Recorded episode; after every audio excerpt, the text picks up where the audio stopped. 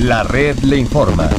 Saludos, buenas tardes Puerto Rico. Hoy es lunes 18 de octubre del año 2021 y damos inicio al resumen de noticias de mayor credibilidad en el país. Es el noticiero estelar de la red informativa, la red le informa. Soy José Raúl Arriaga.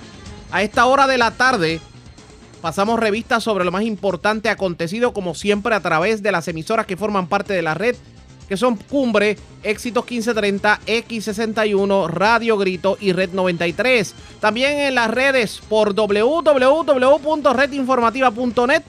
Señores, las noticias ahora. Las noticias. La red le informa. Y estas son las informaciones más importantes en la red Le Informa para hoy lunes 18 de octubre. Todo tiende a indicar que se aprobará el plan de ajuste de la deuda a pesar de que sectores aseguran que empobrecerá el país, dejará la UPR sin fondo operacional y pudiera ser un riesgo a las pensiones. Cobertura completa en esta edición. Candela en Salinas, gobierno se prepara para un arriesgado proceso de desalojo de ciudadanos que han invadido la Reserva Natural de las Mareas.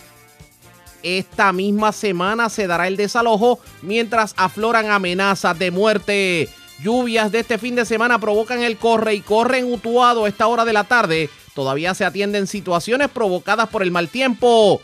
¿Quién dice la verdad sobre el aumento dramático en el precio de la gasolina? Hoy hubo vistas públicas sobre el particular. Seis personas fueron asesinadas este fin de semana en Vieques, Caguas, Sidra, Juncos y Mayagüez. Agentes de Moca tratan de dar con el paradero de un joven que resultó herido de bala en hechos ocurridos este fin de semana en un negocio del barrio Naranjo. Pivas de milagro, dos personas heridas de bala mientras transitaban cerca de la salida del expreso hacia Candelaria en Tobaja. Con laceraciones menor que fue arrollada mientras cruzaba la calle por agente de la policía cerca al cuartel de Orocovis. Arresta mujer, le ocupan gran cantidad de drogas en apartamento del residencial Manuel Martorell en Comerío. Cargos criminales contra hombre que borracho alardeó con revólver en estación de gasolina de la zona metropolitana. Desconocidos se llevan cientos de dólares en efectivo y una caja fuerte del garaje total del sector La Alcantarilla en el barrio Puente de Camuy. Y escuche esto, hombre se dio su motora para que un posible comprador la aprobara y no regresó a entregarla. Esta es la red informativa de Puerto Rico. Bueno, señores, damos inicio a la edición de hoy lunes del noticiero estelar de la red informativa de inmediato a las noticias. Todo tiende a indicar que mañana martes la Asamblea Legislativa estará aprobando los cambios acordados con la Junta de Control Fiscal al proyecto de la Cámara 1003 que viabiliza el plan de ajuste de la deuda. Para aquellos que han estado escuchando en todas estas semanas esto del 1003 y no tienen ni la más remota idea de qué estamos hablando, es la forma en que el gobierno pretende pagar la deuda billonaria que tiene con los acreedores. Esto ha causado controversia porque al inicio se teorizó de que pudiera significar recorte a las pensiones, cierre de la Universidad de Puerto Rico en Utuado, el que el gobierno no tendría el dinero para pagar, etcétera, etcétera, etcétera. Pero este fin de semana hubo una reunión entre Cámara, Senado, Gobernador y Junta de Control Fiscal y aparentemente se llegaron a unos acuerdos. Vamos a resumir lo ocurrido este fin de semana y obviamente lo que ha estado ocurriendo en el día de hoy allá en el Capitolio precisamente sobre este proyecto. Comencemos escuchando las declaraciones que diera el gobernador Pedro Pierluisi a su salida de este cónclave que se llevó a cabo en el centro de convenciones. Eh, pues eh, se avecina el final de este, de este capítulo eh, eh, tan, tan negativo, es decir, el que hemos tenido el gobierno de Puerto Rico en quiebra. Y yo lo que espero es que ya para el martes la legislatura pues eh, apruebe eh, el mecanismo para poder reestructurar eh, la deuda del, del gobierno de Puerto Rico. Y con eso entonces ya el asunto pasa a manos de la juez Taylor Swain y estamos bien confiados de que va a confirmar el plan que provee la reestructuración. Defendimos a capa y espada a los pensionados de Puerto Rico eh, y la Junta cedió ante nuestros reclamos, así que el plan de ajuste no incluye, eh, no, no va a incluir recorte alguno a las pensiones. De igual manera, la, Junta eh, ha acordado eh, atender eh, dos reclamos que hemos hecho consistentemente, que se le provea eh, fondos adecuados a los municipios y por otro lado que también la Universidad de Puerto Rico tenga un financiamiento eh, razonable. Así que aquí lo que falta es que mañana la Cámara entiendo que va a estar votando en cuanto a si concurre o no con el proyecto según aprobado en el Senado.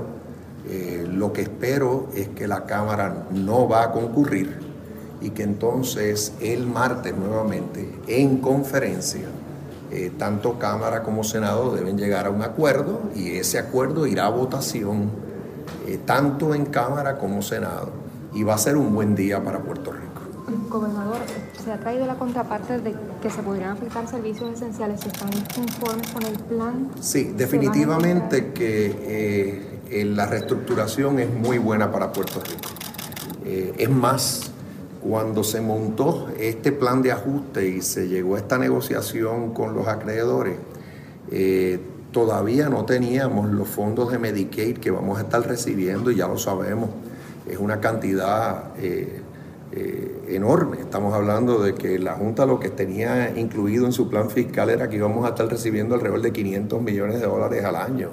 No pasaba de 500 millones de dólares al año y ahora sabemos que el mínimo el gobierno va a estar recibiendo 2.9, 2.900 eh, eh, millones, 3.000 millones de año en año. O sea que eso sabemos que vamos a tener esos fondos adicionales federales. También sabemos que los pronósticos económicos del CBO, que es la entidad que asesora al Congreso, han cambiado y que los pronósticos para la economía de Estados Unidos y de Puerto Rico son mejores y que por consiguiente vamos a tener mejores recaudos que los que la Junta estimó o proyectó en el plan fiscal actual, que sirvió de base para el acuerdo que tiene con la gran mayoría de los acreedores. Así pero en resumen, no tenemos duda de que este plan de reestructuración es bueno para Puerto Rico, eh, reduce el costo del servicio de la deuda pública por dos terceras partes de año en año. Eh, y más importante aún, defendimos a capa y espada a los maestros logramos que a la universidad se le dé un, financiamiento razonable, no es el que todos queremos, pero vamos a seguir dando la batalla por la universidad y logramos que los municipios de igual manera reciban unos fondos de año en año y vamos a continuar dando la batalla por los municipios. Eso fue lo que dijo el gobernador Pedro Pierluisi, pero hoy hubo manifestaciones en el Capitolio de Puerto Rico porque hay sectores que entienden que este proyecto de ajuste de la deuda, en vez de arreglarlo todo, lo podría complicar. Y este fin de semana el padre Pedro hizo un llamado a la gente a que se manifestara hoy precisamente frente a la Casa de las Leyes. En entrevista con Denis Pérez de Noticel vamos a escuchar la explicación que dio el padre Pedro para hacer el llamado a la protesta.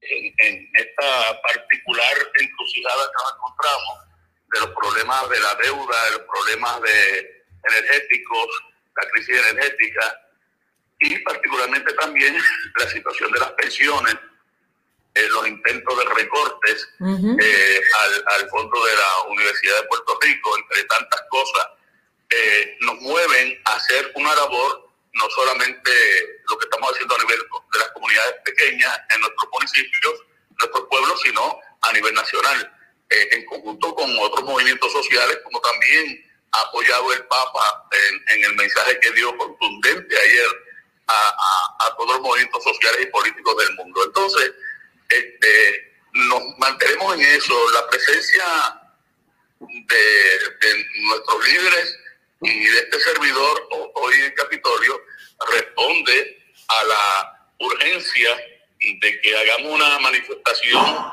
pacífica con alto sentido de responsabilidad y civismo como se hizo la del viernes y se han hecho otras tantas, y, darle continuidad a estos procesos de, lucha y de presión social moral liberadora, porque sentimos en nuestra conciencia la urgencia de, mantener este tipo de lucha, porque de otra manera eh, no nos hacen caso.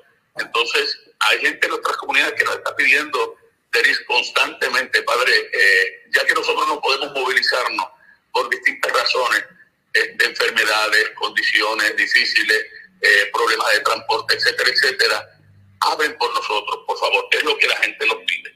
Entonces, este, el llamado es hoy allí para que nos le dé el aval a la emisión de otra deuda que sabemos que es impagable, de miles de millones de dólares en este país y para que no se siga usando, y esto es de particular importancia, a nuestra legislatura para dar consentimiento al recorte de pensiones de la gente que se ha esforzado en la vida. Nuestros mayores están en una crisis económica terrible. Así que será un reclamo para que no siga el recorte también de fondos a la Universidad de Puerto Rico y, y otras tantas situaciones que vienen como secuela, eh, resultado de, de, malas decisiones eh, de empresarios y de personas que desde el gobierno se convierten y se han convertido en cómplices de manera sistemática con estas malas decisiones. Hoy, hoy nos manifestamos, ¿verdad? Eh, por el plan de ajuste. Anoche hubo un anuncio de parte del gobernador de que alegadamente había un acuerdo eh, entre la legislatura, la Junta de Control Fiscal y él, que él entiende que sería razonable para presentar a la jueza eh, Laura Taylor Swain, pero no, no está escrito en piedra, todo puede pasar de aquí a mañana. Perdóname, eh, se interrumpió la, la, comunicación. Que, que, el gobernador, el gobernador anoche anunció que hay hubo un acuerdo eh, ¿verdad? Eh, pero este, este acuerdo todavía no se ha aprobado, así que la, las manifestaciones siguen, siguen siendo importantes. Sí, de, definitivamente. Acuérdate que nosotros estamos enfrentando una situación sistemática de mentiras y de acuerdos que se llegan a acuerdos que realmente no corresponden al bienestar común, al bien común del pueblo de Puerto Rico tenemos que estar muy atentos. Vamos a ver, óyeme, también tenemos que, que, dar el, beneficio a la duda en ese sentido y tenemos que, que abrir nuestros espacios para continuar eh, buscando alternativas, ¿verdad? Pero que esas alternativas respondan a, a, a cubrir bien, con respeto a la dignidad y a las necesidades del pueblo. Sí, lo sé. También se expresó sobre Luma. ¿No le preocupa al padre que, que, vuelvan a empezar a criticarlo por, por, por, su activismo? Bueno, mira, la realidad es que allí donde se estén lacerando los derechos fundamentales de nuestro pueblo y sobre todo nuestro pueblo pobre, eh, y en el caso de la situación de la energía eléctrica, no estamos hablando de una mercancía, estamos hablando de un derecho fundamental de nuestro pueblo. Una necesidad. Por lo tanto, si eso es así, siendo eso así, el cristiano que no se manifieste directamente contra las injusticias eh, a las que nos están conduciendo en términos de, de, las irresponsabilidades que está asumiendo la empresa extranjera llamada Luma, definitivamente sería eh, bien, bien penoso que un cristiano no se alerte sobre esto eh, y cualquier ser humano, cualquier puertorriqueño o puertorriqueña o gente que vive en este país que no se alerte eh, sobre ante estas injusticias. Eh, nosotros entendemos que fundamentalmente hay que tratar, número uno, de rescatar la autoridad eléctrica, porque nosotros votamos para tener un gobierno que anime el proceso de vida y desarrollo integral del pueblo de Puerto Rico y no para entregarle la vida del pueblo de Puerto Rico a las empresas multinacionales y a las empresas foráneas. Por lo tanto, que el gobierno asuma y que el pueblo rescate la autoridad eléctrica, que se restituyan los empleados, los que saben de verdad, para ayudar a este país en el sistema energético de Puerto Rico.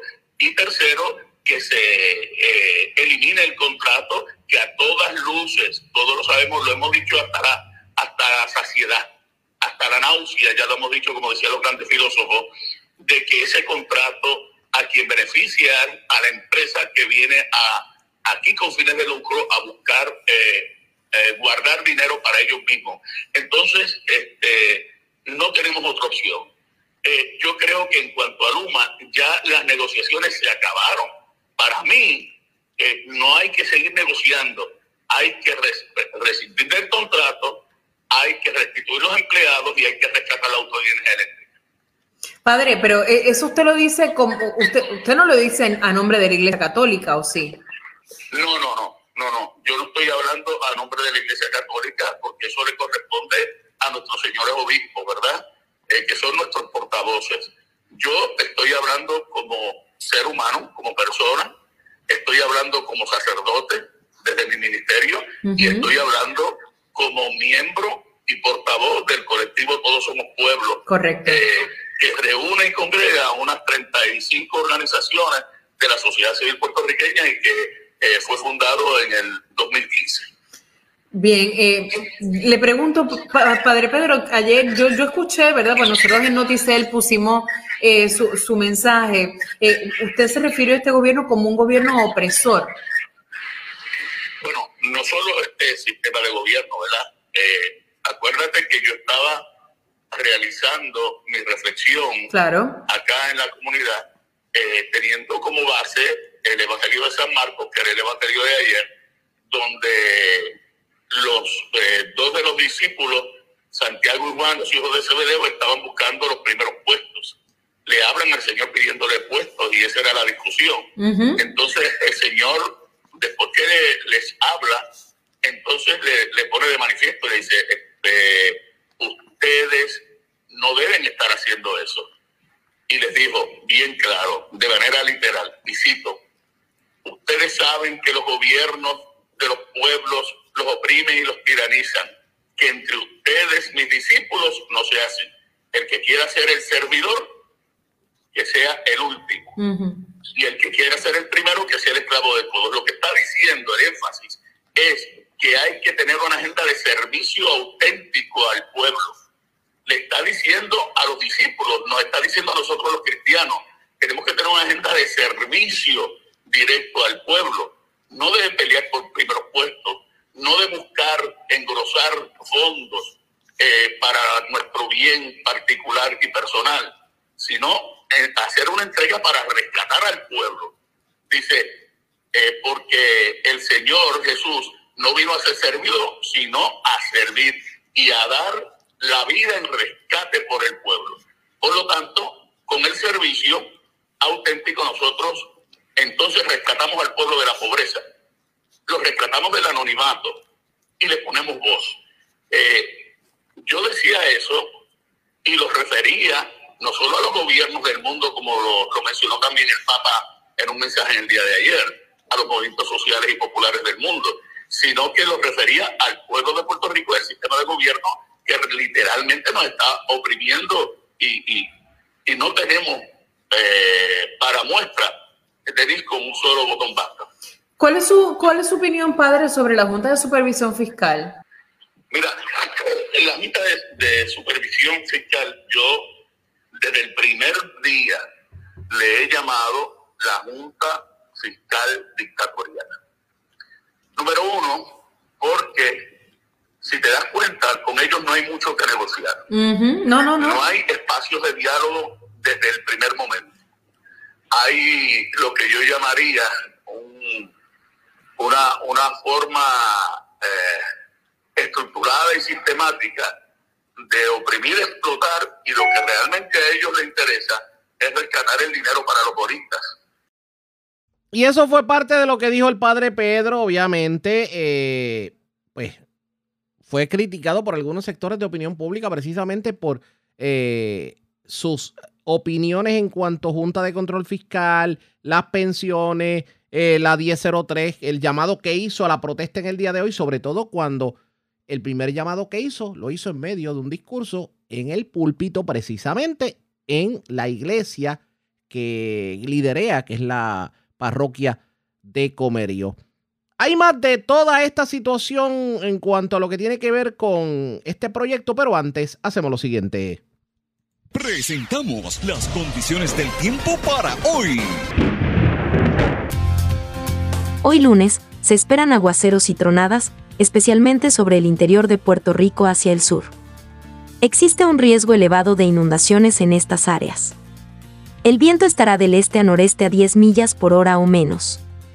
El oleaje permanece relativamente tranquilo a través de las aguas, a 3 pies o menos. En las aguas del Caribe debe de estar a 2 pies o menos. El viento estará del este a sureste hacia el este-noreste de 5 a 10 nudos. Hay un riesgo bajo de corrientes marinas para todas las playas. Este fue el informe del tiempo. La red le informa. Señores, regresamos a la red La Informa. Somos el noticiero estelar de la red informativa edición de hoy lunes. Gracias por compartir con nosotros.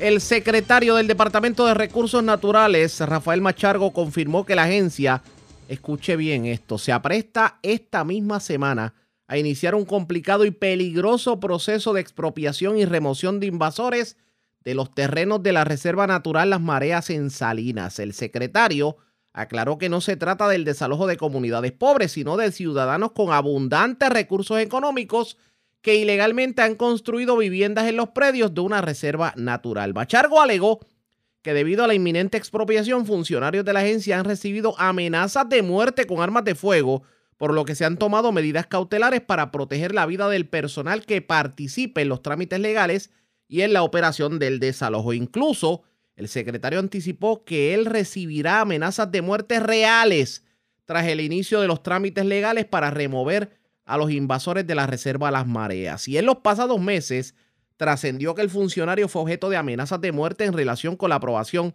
de la construcción de una piscina, que es lo que tiene que ver con la zona de Rincón. Vamos a escuchar declaraciones que diera precisamente Rafael Machargo, en donde advierte que la cosa se puede poner peligrosa precisamente en las mareas de Salinas. Pues mire, eh, eso es una situación. Hay unas personas que están invadiendo unas propiedades que le pertenecen a la, a la reserva. Eh, eh, ya tuvimos que ir al Departamento de Justicia para pedirle que inicie los trámites. El Departamento de Justicia nos dijo que, que no tenía, que no, no podía hacerlo internamente. Nos recomendó que contratáramos a alguien externo eh, pedimos una dispensa al Departamento de Justicia para contratar a alguien externo y ya nos dio la dispensa esta semana y vamos a contratar unos abogados externos para que comiencen la, la acción de sacar esas personas de, de los terrenos que están invadiendo. O sea, que usted está anunciando aquí que va a haber una, ¿verdad? una remoción de estas personas de los terrenos. Ah, se van a comenzar los trámites legales para remover las personas que están invadiendo terrenos que son de la reserva. Bueno, eh, se va a trabajar el contrato. Una vez se firme el contrato, pues eh, eh, el, el, abogado, los abogados van a, comenzar el trámite para remover esas personas. ahí sí que, pueden haber amenazas reales contra mi vida. no son gente de escasos recursos, sino todo lo contrario tiene, tiene muchos recursos. Si usted va ahí y, y ve las casas que se han construido, definitivamente son gente con, con recursos económicos bien cómodos. Vamos a profundizar un poquito más en esta situación. En línea telefónica, la alcaldesa de Salinas, Carlin Bonilla. Alcaldesa, buenas tardes, bienvenida a la red informativa.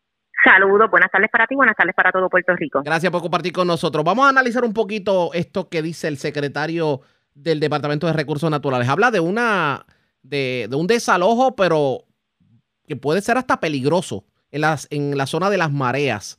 Eh, ¿Han hablado con usted? ¿Le han comentado? Porque aquí hay un asunto de seguridad envuelto, además de lo que puede ser el proteger la zona. Mira, yo no he tenido oportunidad durante el día de hoy de dialogar con el secretario sobre la noticia que está circulando en relación a un posible desalojo de unas residencias en un sector en las mareas de Salinas, pero eh, sí puedo explicarte que desde hace varios años, no tan solo el municipio, sino también los líderes comunitarios, incluyendo la presidenta, la expresidenta de la legislatura municipal, Jacqueline Vázquez, estuvieron haciendo referidos y acercamientos a través del cuerpo de vigilantes del Departamento de Recursos Naturales por una construcción que se estuvo realizando y una invasión que se estuvo realizando en un área que es catalogado como la reserva y que pertenece al Departamento de Recursos Naturales.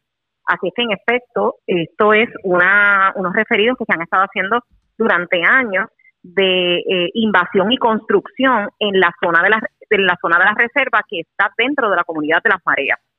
Así es que sí, este, eh, hay construcción que se dio en esa área y por eso, pues, la líder comunitaria junto a esta servidora estuvimos haciendo los planteamientos ante el Departamento de Recursos Naturales para que interviniera y se investigara. Y en este caso, eh, ¿usted favorece este desalojo? ¿Por qué es importante el desalojo? Bueno, lo que pasa es que eh, desde el día uno que se comenzaron a hacer los señalamientos, eh, lo que se estuvo señalando fue que se estaba haciendo construcción ilegal por un lado y por otro lado que las construcciones eran dentro de la reserva natural de la comunidad de las mareas y que está protegida por el Departamento de Recursos Naturales y lo que la comunidad estaba alertando era sobre esa construcción, ese movimiento de tierra eh, en algunos casos corte de mangle, ¿verdad? Y, y eh, ¿verdad? Como parte de las construcciones y por eso era que se estaba haciendo esos referidos al Departamento de Recursos Naturales.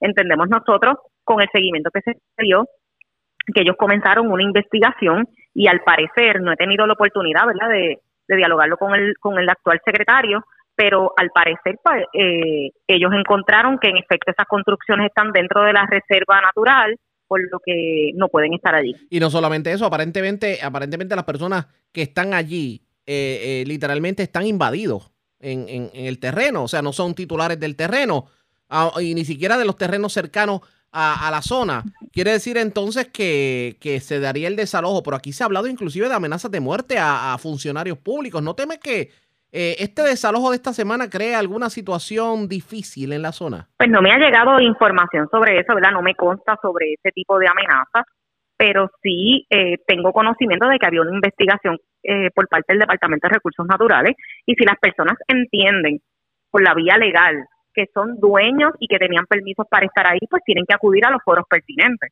Pero por otro lado, el Departamento de Recursos Naturales también está llamado a actuar si hay una invasión en zona, en, reservas naturales eh, y construcciones que no proceden. La gran mayoría de estas residencias, yo no tengo un censo de cuántas casas son, ni cuáles están dentro de la reserva y cuáles están fuera. Me imagino que eso es parte de la investigación que hizo el departamento. Pero sí tengo conocimiento que la gran mayoría de estas residencias no son eh, residentes bona fides de la comunidad, sino que son second homes en su gran mayoría. Sí, que, estaremos hablando de casas de veraneo en este sentido. Adicional, casas de veraneo, adicional a este, esta situación que afecta el área de las mareas, ¿hay otra situación que le preocupe en Salinas que esté dándose precisamente en estos momentos? Bueno, eh, con respecto a recursos naturales, ¿se refiere? Sí, exacto. Bueno, con, con, respecto a recursos naturales, el, el tema eh, que nosotros continuamos dándole seguimiento es eh, con relación al acuífero del sur.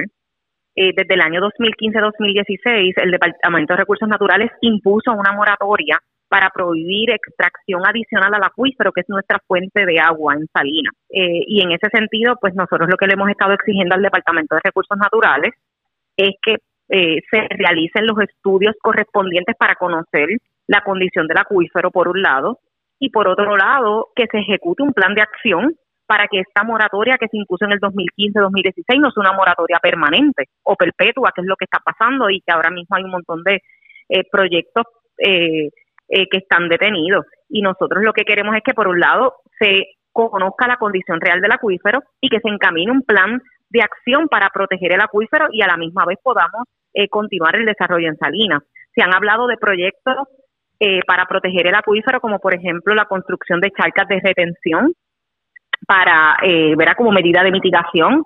Ese proyecto no se ha dado. En cambio, FEMA aprobó 3 millones de dólares a recursos naturales para ejecutar ese proyecto.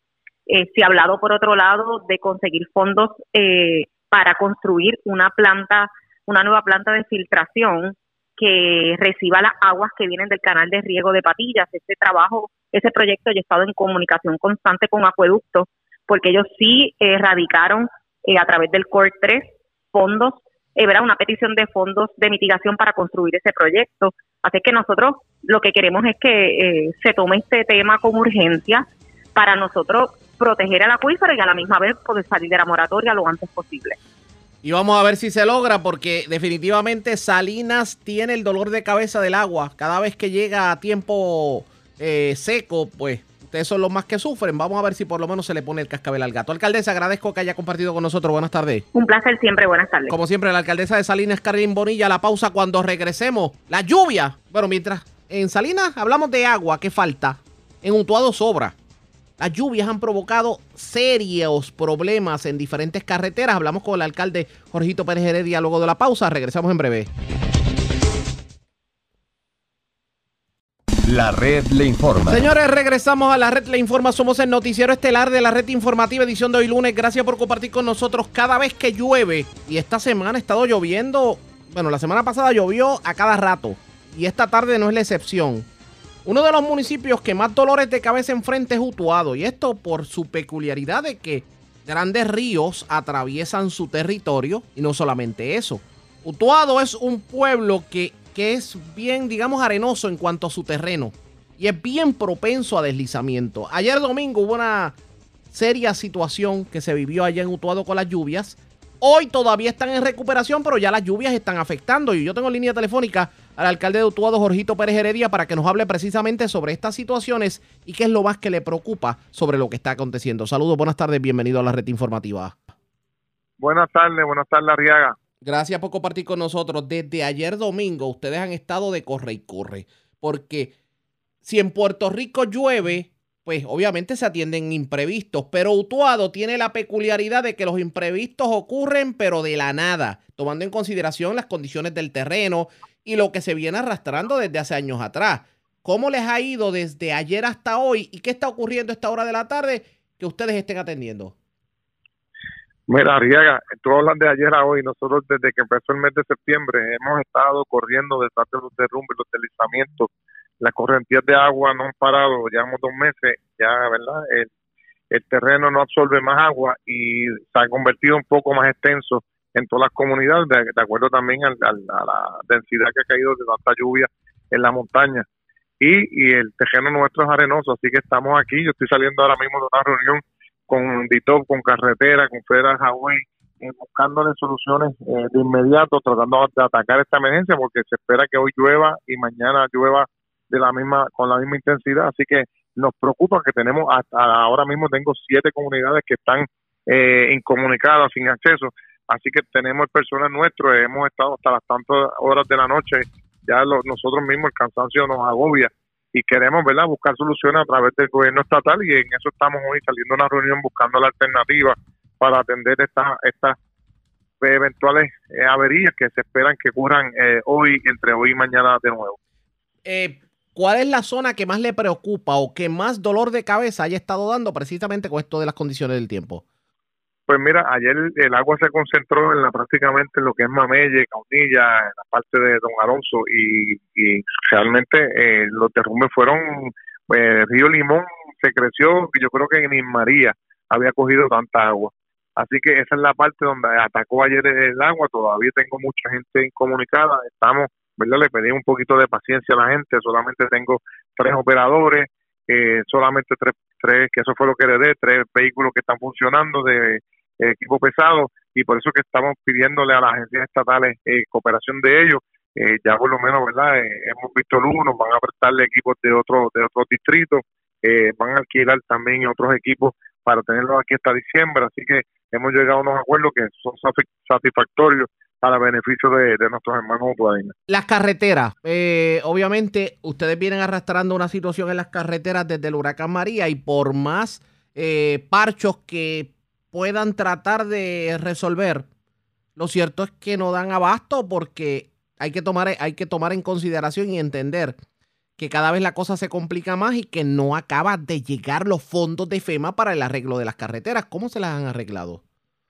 Mira, eso fue uno de los temas de discusión en, en el proceso, eh, porque hablamos de que eh, tienen tantos millones haciendo la carretera, tienen tantos millones, y yo digo, ya yo he escuchado eso tantas veces en los nueve meses que llevo aquí, que no quisiera saber cuántos millones realmente nos están dando, no nos tiene asignados, sino cuándo es que va a comenzar la obra, porque la realidad es que en los deslizamientos que ocurrieron en María, que tal vez se gastaban 300 mil dólares con estas correntías de agua que, está, que están cayendo de hace tres años para acá, ya lo que costaba tal vez 200, 300 mil pesos, ahora cuestan un millón o, un millón y medio, porque realmente se sigue incrementando, ¿verdad? Esos deslizamientos y las carreteras sí, se siguen ahuecando y el trabajo es más continuo. Así que eso fue uno de los temas de discusión. Eh, le pedimos a la autoridad de carretera, al al director ejecutivo, que nos diera todo lo que todas las carreteras que están en Federal Highway, que estén en FEMA y que estén abriendo camino, eh, el estatus de cada carretera, eh, porque realmente yo llevo aquí nueve meses pidiendo todas las carreteras estatales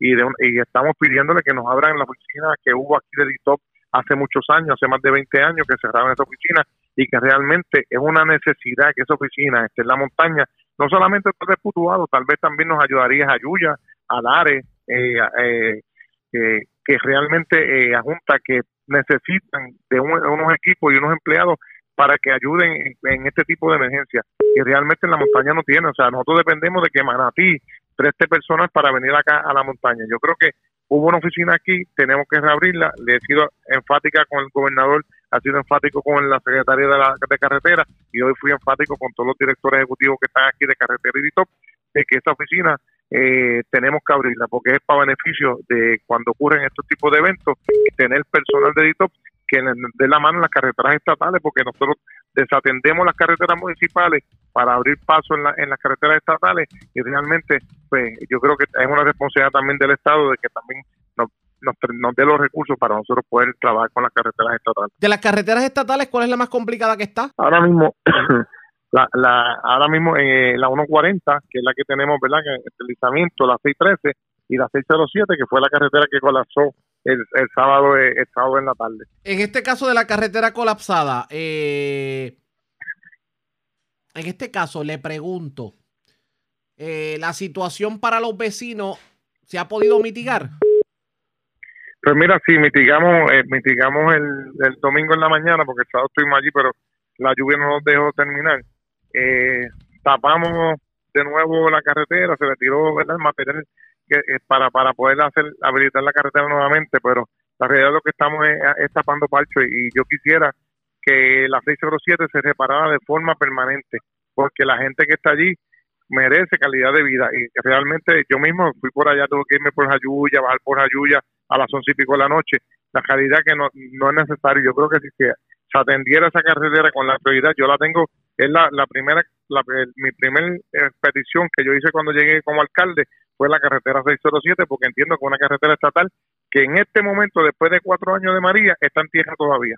Y creo que eso es infrahumano y creo que no es justo y justicia tal día no es justicia, pero realmente hay que hay que trabajar con la carretera 607 de forma de forma inmediata. ¿Usted no cree que, digo, yo le pregunto, eh, como que se ha discriminado un poquito con la situación de las carreteras de Utuado? O, o no que se haya discriminado, digamos que las administraciones que han pasado por Utuado, tanto municipal como estatal, tal vez le han dado prioridad a las cosas más sencillas y las cosas más complicadas como que las han dejado a un olvido. ¿No le parece eso? Mira, yo, eso ha sido siempre mi, mi reclamo, no ahora, siempre lo, he pensado, siempre las atenciones son para las grandes metrópolis, por, será por la población, porque es Ponce, porque es Mayagüez, porque es San Juan, porque es sie- siempre se discrimina contra los pueblos de la montaña. Ha sido mi, mi, mi crítica siempre, yo eh, tengo esperanza, ¿verdad?, que el gobernador eh, ha estado bregando conmigo, ahora en las vacunaciones cuando se consiguieron los 100 dólares se incluyeron todos los pueblos grandes, pero se incluyó la montaña y, ha venido la montaña y yo y yo tengo la fe de que él va a mirar hacia la montaña. He tenido todos los secretarios viniendo a la montaña. El, el viernes tuve secretario de la vivienda conmigo aquí visitando las comunidades o las de las comunidades que más necesidad yo entiendo que tienen, que la granja de los pinos. Hay unos compromisos que se están estableciendo, así que realmente me siento que estoy que estoy siendo atendido, pero en esto de las carreteras pues no soy solamente soy yo, yo sé que hay muchos municipios, nos reunimos los alcaldes y el proceso está bien lento con los, con los protocolos de FEMA y la burocracia que hay. Y hoy lo- le pedí aquí, ¿verdad?, al director ejecutivo eso mismo, que se agilicen esos procesos, que no me hablen de dinero, que cuántos millones tiene asignados, sino yo lo que quiero es la acción de que se empiece el proyecto, porque cuando la gente vea que se está empezando a trabajar, la gente se, se tranquiliza, pero de lo contrario, no ven que se hace nada y la gente se desespera porque es normal que la gente se desespere de que no tenga acceso a, a sus comunidades o cada, con el miedo de cada vez que llueva se quedan atrapados dentro de sus comunidades y eso eso es ent- entendible. Lo que le pedimos es la acción, que actúen de, fo- de forma inmediata y que empecemos a trabajar con esos proyectos. Bueno, pues alcalde, gracias por haber compartido con nosotros. Buenas tardes. Gracias, buenas tardes. El alcalde de Utuado, Jorgito Pérez. Y esa es la situación que hay ahora mismo con las carreteras eh, en el país, específicamente en la zona de Utuado, y la situación que provoca todas estas lluvias que se han estado recibiendo. La denuncia del alcalde es que como que se ha sido demasiado lento por parte de la autoridad de carreteras y el Departamento de Transportación y Obras Públicas en cuanto a atender estas carreteras. Y claro, cada vez que llueve, derrumbes, puentes, etcétera, etcétera. ¿Cómo se le pondrá el cascabel al gato? Pendientes a la red informativa. La red le informa. A la pausa cuando regresemos las noticias del ámbito policíaco más importantes acontecidas, entre las que tenemos que destacar, se reportaron seis asesinatos este fin de semana, entre ellos un doble asesinato en la zona de Vieques. También agentes de Moca tratan de dar con el paradero de un joven que fue herido de bala en un negocio de Moca del barrio Naranjo. Aparentemente los que lo hirieron lo montaron un vehículo, se lo llevaron y se desconoce el paradero de estas personas. Eso y más, luego de la pausa regresamos en breve. La red le informa. Señores, regresamos a la red Le Informa. Somos el noticiero estelar de la red informativa edición de hoy, lunes. Gracias por compartir con nosotros. Vamos a noticias del ámbito policiaco. Señores, seis personas fueron ultimadas a balazos durante este fin de semana en hechos separados en Vieques, Caguas, Sidra, Juncos y Mayagüez. Y vamos a comenzar en Vieques. Se reportó un doble asesinato en la carretera 997 en, el, en la isla municipio. Y la información la tiene Daniel Fuentes, oficial de prensa de la policía en Fardo. Saludos, buenas tardes. Saludos, buenas tardes. Un doble asesinato fue reportado a las 11 y 15 de la noche de ayer. Esto fue en el kilómetro 5.8 de la carretera 997 en Vieques.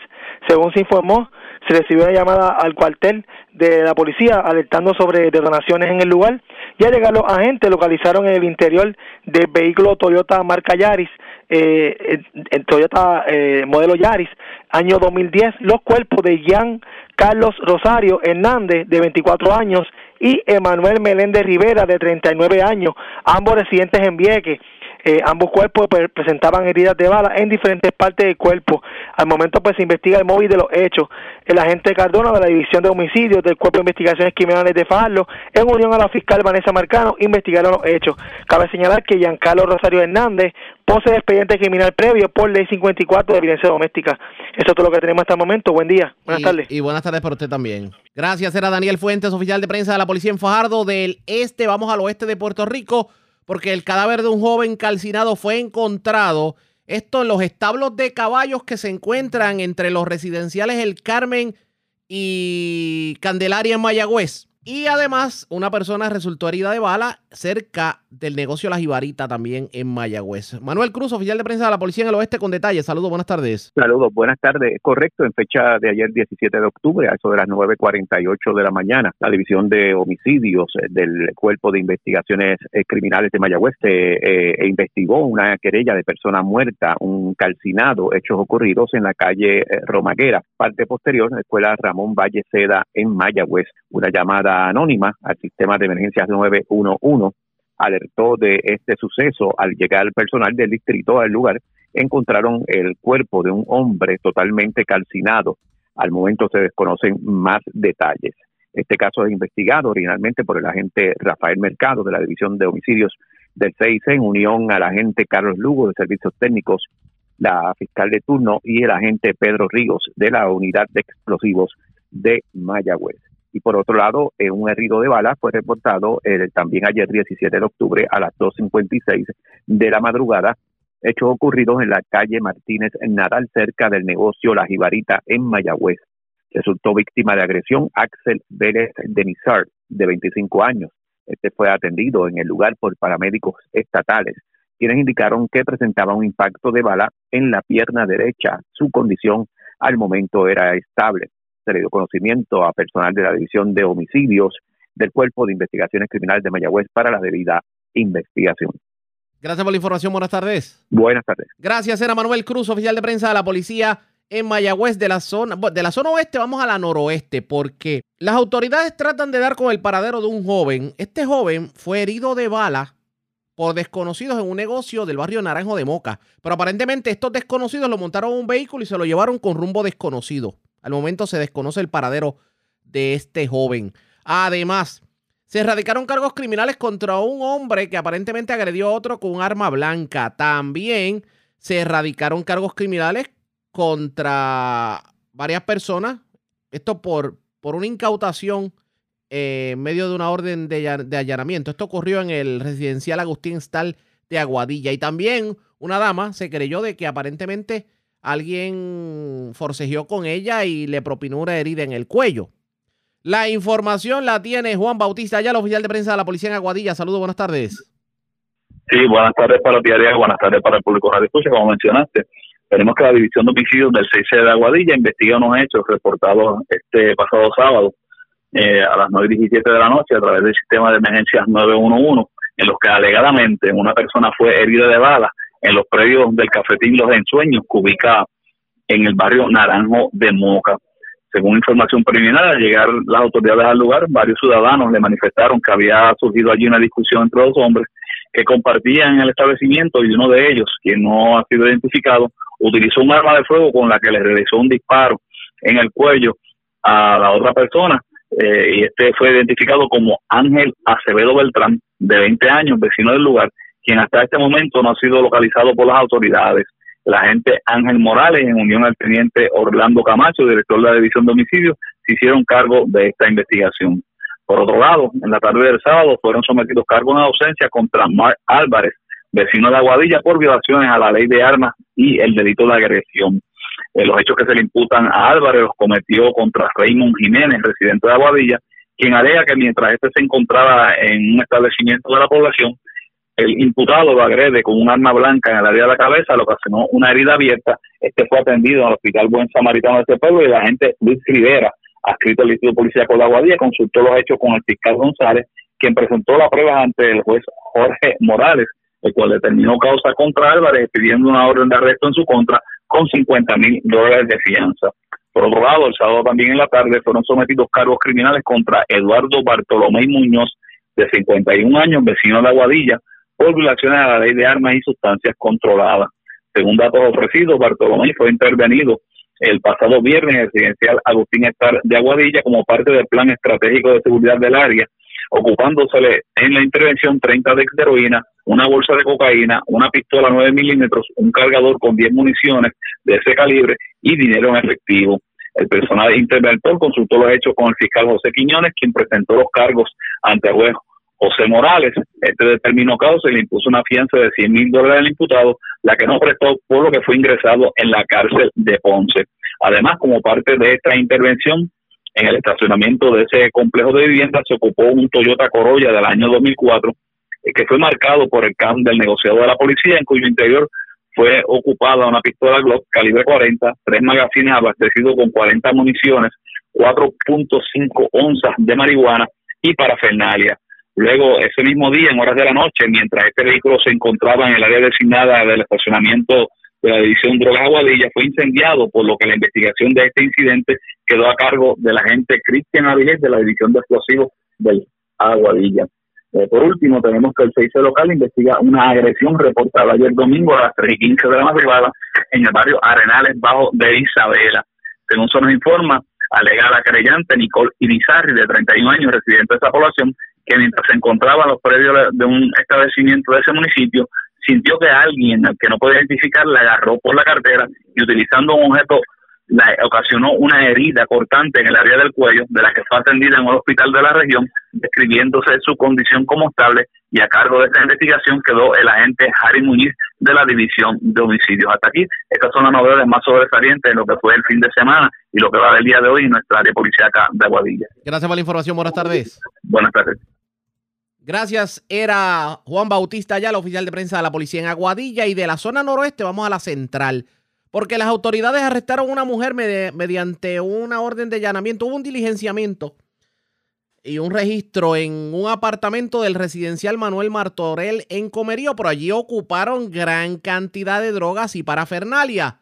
La dama que estaba en el apartamento obviamente fue arrestada eh, sobre este cargamento. Además, una persona fue encontrada muerta en un vehículo en el barrio Damián y Se presume alguna muerte natural porque no presentaba el cadáver signos de violencia. Y es Widalis Rivera Luna, oficial de prensa de la policía en Aybonito, quien nos trae detalles en vivo. Saludos, buenas tardes. Saludos, buenas tardes. Durante el fin de semana, la División de Drogas de Aybonito, que dirige el comandante Guillermo Rivera en colaboración de la Oficina de Crimen Organizado del Departamento de Justicia, dirigida por la fiscal Janet Parra diligenciaron una orden de registramiento en el residencial Manuel Mantorel, edificio de apartamento 124 en el pueblo de Comerío. Luego de una investigación realizada por agentes adscritos a la División de Drogas de Bonito, estos diligenciaron una orden de registro y allanamiento en donde se arrestó a Aracelis Díaz Vargas. A esta se le ocupó 76 bolsas de cocaína, 99 de heroína, 91 cápsulas de crack, 50 envases de picadura de marihuana y parafernaria para procesar. Este caso fue consultado con el fiscal Juan Santos, quien instruyó citar el día 19 para la erradicación de cargos. A su vez, agentes adscritos al distrito de Orocovi investigaron este fin de semana la muerte sin causa determinada de una persona en el interior de un vehículo ubicada en la carretera 157, kilómetro 14.2 en el barrio de Man Arriba, en Orocovis. Según información preliminar, las autoridades fueron alertadas sobre una persona muerta dentro del vehículo Toyota Corolla color negro. Al llegar los agentes a la escena encontraron el cuerpo de José Raúl Burgos Torres, de 57 años. El mismo no presentaba signos de violencia.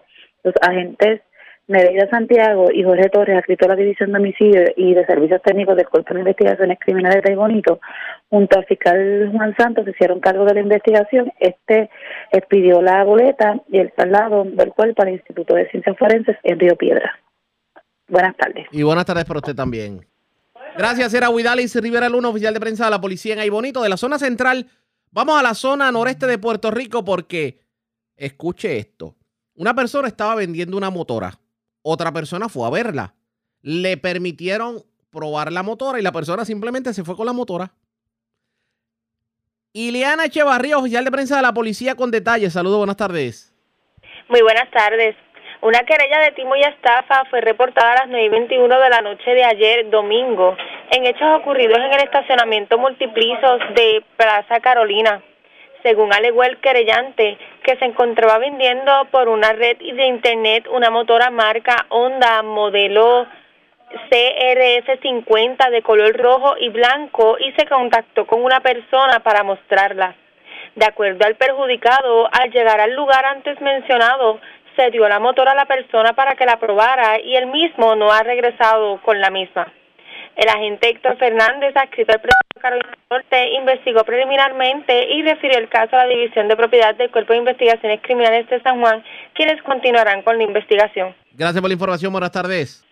Buenas tardes. Era Ileana Echevarría, oficial de prensa de la policía en la zona de Carolina. Más noticias del ámbito policía con nuestra segunda hora de programación, pero antes hacemos lo siguiente. La red le informa. A la pausa identificamos nuestra cadena de emisoras en todo Puerto Rico. Regresamos con más en esta edición de hoy lunes del noticiero estelar de la red informativa. La red le informa. Señores, iniciamos nuestra segunda hora de programación. El resumen de noticias de mayor credibilidad en el país es la red le informa. Somos el noticiero estelar de la red informativa edición de hoy lunes 18 de octubre. Vamos a continuar pasando revista sobre lo más importante acontecido como siempre a través de las emisoras que forman parte de la red que son Cumbre, Éxitos 1530, X61, Radio Grito y Red 93. www.redinformativa.net. Señores, las noticias ahora. Las noticias. La red le informa. Y estas son las informaciones más importantes en la red le informa para hoy lunes 18 de octubre. Todo tiende a indicar que se aprobará el plan de ajuste de la deuda, a pesar de que sectores aseguran que empobrecerá el país, dejará la UPR sin fondo operacional y pudiera ser un riesgo a las pensiones. Cobertura completa en esta edición. Candela en Salinas, gobierno se prepara para un arriesgado proceso de desalojo de ciudadanos que han invadido la Reserva Natural de las Mareas. Esta misma semana se dará el desalojo mientras afloran amenazas de muerte. Lluvias de este fin de semana provocan el corre y corre en Utuado a esta hora de la tarde. Todavía se atienden situaciones provocadas por el mal tiempo. ¿Quién dice la verdad sobre el aumento dramático en el precio de la gasolina? Hoy hubo vistas públicas sobre el particular. Seis personas fueron asesinadas este fin de semana en Vieques, Caguas, Sidra, Juncos y Mayagüez. Agentes de Moca tratan de dar con el paradero de un joven que resultó herido de bala en hechos ocurridos este fin de semana en un negocio del barrio Naranjo. Pibas de milagro, dos personas heridas de bala mientras transitaban cerca de la salida del expreso hacia Candelaria en Tobaja. Con laceraciones menor que fue arrollada mientras cruzaba la calle por agente de la policía cerca al cuartel de Orocovis. Arresta mujer, le ocupan gran cantidad de drogas en apartamento del residencial Manuel Martorell en Comerío. Cargos criminales contra hombre que borracho alardeó con revólver en estación de gasolina de la zona metropolitana. Desconocidos se llevan cientos de dólares en efectivo y una caja fuerte del garaje total del sector La Alcantarilla en el barrio Puente de Camuy. Y escuche esto, hombre se dio su motora para que un posible comprador la aprobara y no regresó a entregarla. Esta es la red informativa de Puerto Rico. Bueno, señores, damos inicio a la segunda hora de programación, el noticiero estelar de la red informativa. De inmediato a las noticias. Hoy hubo vistas públicas en la legislatura de Puerto Rico en donde se trató de, digamos, buscar el por qué en Puerto Rico, si sube la gasolina, si sube el petróleo, sube la gasolina. Si baja el petróleo, no baja la gasolina. ¿Y por qué eh, tanta queja de la ciudadanía de que la gasolina, como dicen por ahí, lo que están vendiendo es agua de piringa? O sea, una gasolina que no rinde. Hoy hubo vistas públicas presididas por el senador Ramoncito Ruiz para tratar de ponerle el cascabel al gato y vamos, le tenemos cobertura completa sobre el particular. Vamos a escuchar en este momento una entrevista que le hiciéramos al senador antes que se diera la vista en donde explicaba el por qué se está tratando de investigar eso y si verdaderamente el gobierno y la legislatura de Puerto Rico puede hacer algo, no solamente para detener el aumento indiscriminado de la gasolina, sino también el que a la hora de bajar la gasolina no baje y que no estemos recibiendo una gasolina adulterada o tal vez con algún tipo de problemática. Esto fue lo que nos dijo en la mañana de hoy. El mismo está bajo la ley de insular de suministro, lo que en un momento dado se enmendó la ley y se colocó la gasolina como un producto de primera necesidad. Y en Puerto Rico hemos, tenido un problema bien serio porque a pesar de que existe el reglamento número 45 del 2009, el cual eh, establece el precio de venta del combustible eh, y oferta y demanda, hemos visto que en los últimos años Puerto Rico ha tenido un problema serio con el, ajuste, con el asunto del combustible, ya que los mercados son mercados variantes, son mercados eh, volátiles. Y aquí se ha dado una situación donde el Departamento de Asuntos Consumidores ha expresado públicamente a, a través de la División de Asuntos Económicos lo que está pasando con los mayoristas en Puerto Rico. Y aquí, eh, José, si tú me permites, se da un espacio porque nosotros tenemos cinco mayoristas que son tanto eh, Sol de Puerto Rico, que envuelve a Shell, Total, Puma, Best Petroleum, Fearless, que son las cinco, eh, los cinco mayoristas que distribuyen gasolina en nuestro país a los detallistas, cerca de 1.200 estaciones de gasolina. Y en un momento dado, cuando los mercados cambian, Puerto Rico ha tenido abastecimiento de gasolina, y de la noche a la mañana a lo que está aquí se le aplican esos aumentos, estando en stock esa gasolina en Puerto Rico y tú recordarás cuando los huracanes y María que había una cantidad de combustible y se pasó el aumento rápido de los mayoristas teniendo esa gasolina que ya habían comprado al detallista y el detallista en, en la cadena se lo lleva al consumidor. Y hace unos meses atrás hubo una variación en precio, costó menos el combustible que llegaba a Puerto Rico y ese, esa, ese ajuste que costó menos combustible no se le pasó a los detallistas, por lo tanto el detallista en la cadena no se lo pudo pasar al consumidor. Y el secretario del Departamento de Asuntos Consumidor, licenciado Edan Rivera Rodríguez, expresó públicamente su, su inquietud por qué no se transfirió ese aumento, al, esa baja de precio al detallista y al consumidor. Y esto nos trae un asunto, eh, José, porque en el 2013, y tú, y tú me diste la oportunidad de expresarme a través de, de tu programa, me trajo a colación un asunto cuando yo traje públicamente lo que estaba pasando con el rendimiento del combustible, que la gasolina no estaba rindiendo. Aquel entonces el secretario de DACO, eh, eh, eh, Adames, estableció, recogió nuestra, por más decir que recogió nuestra preocupación, y entonces eh, empezó a hacer una investigación con los laboratorios del gobierno referente al tipo de gasolina que estaba llegando a Puerto Rico y salió en aquel entonces que había un componente altamente calcilógeno conocido como LMT, el cual daba octanaje pero no hacía el rendimiento necesario y una cosa es el octanaje y otro es el rendimiento del combustible. El octanaje es para evitar que el carro, lo que le llama el, el ciudadano de a pie, que pistonee o falle, y, eh, pero no da el rendimiento concerniente, se descubre ese componente químico en la gasolina que estaba llegando a Puerto Rico, que se estaba distribuyendo, y entonces la EPA entró en un análisis y esa empresa, ese mayorista, tuvo que retirar ese producto del combustible, tuvo que retirarlo, y aquel entonces creó una inquietud. Hoy día una de las cosas que estamos discutiendo en la vista pública es la calidad de la gasolina que están distribuyendo los mayoristas a los detallistas, porque muchos detallistas nos expresan que se le están quejando los consumidores. O sea, ¿qué está pasando? O sea, es, ese rumor que había de que aparentemente la gasolina era como que, como que no llegaba al octanaje correcto, que estaba mezclada con agua, o que inclusive se estaba vendiendo regular por premium. Eso, eso se está, se entiende que esa queja está corriendo. Bueno, en un momento dado, en el 2013, se expresó eh, no el agua o, el octanaje, porque el componente que se le agregaba en aquel entonces permitía el octanaje, pero no el rendimiento. ¿ok? La gasolina tenía un por ciento mayor alto de vaporización y por lo tanto afectaba el rendimiento. ¿Qué se hizo en aquel entonces? Que se trajo la, la, la preocupación, este servidor Ramón Nieves le trajo la, la preocupación al secretario de DACO en aquel entonces, el secretario de DACO recogió la preocupación, llevaron las pruebas a los laboratorios del Estado, los laboratorios del Estado hicieron los análisis concernientes y junto a la EPA determinaron que había un componente altamente carcinógeno dentro del combustible. Ese, ese, ese componente se retiró de la gasolina, hubieron sus señalamientos, recargos o penalidades concernientes y ahora estamos teniendo el asunto de que muchos consumidores se están quejando en cuanto no solamente el aumento de precios, sino el rendimiento de la gasolina. Y una de las cosas que queremos discutir es que el secretario del Departamento de Asuntos Consumidor pueda trabajar esas pruebas concernientes para corroborar qué tipo de gasolina estamos recibiendo en Puerto Rico, la calidad de ese combustible, porque estamos ya pagando 90 centavos. Oiga, pero perdone que le interrumpa en este sentido, pero eh, aunque el DACO pueda tener el mayor interés, y lo hemos escuchado en esta semana bien vocal en este sentido, lo cierto es que el DACO tendrá el suficiente personal para visitar las estaciones de gasolina, tomando en consideración que para, inclusive para fiscalizar eh, las bombas de gasolina, en este caso el, el, pistero en la bomba de gasolina, no, eh, a veces pasan dos y tres años y no los, y no los inspeccionan.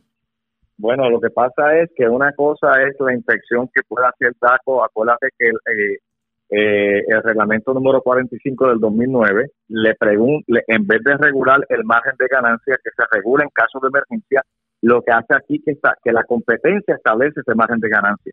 Y tú has visto estaciones de gasolina en Puerto Rico que a la fecha de hoy, eh, cuando estaba a 82 centavos, uno lo tenían a 1.4, 1.5 en la zona oeste de Puerto Rico en estación que yo la vi la semana pasada a un dólar tres centavos. La clase, sí, es, oye, siempre, siempre a mí me ha estado curioso y a mí me gustaría que alguien me contestara cómo es posible que esa estación de gasolina, para el que no lo sepa, estamos hablando de la estación total de Oaxaca en, en la zona de Isabela, siempre tengan los precios 15 y 20 centavos por encima de todas las estaciones de gasolina y para, para ellos no sea una irregularidad en el bueno, caso del porque acuérdate, porque en el caso de, del reglamento número 45 del 2009, ese reglamento, que es el control de precios de venta de combustible, se aplica en estados de emergencia, cuando entonces se emita una orden del secretario de DACO y congela ese margen de ganancia. En este entonces, ese reglamento se aplica en eh, de, de extrema de emergencia y por lo tanto, si aquí hubiese mañana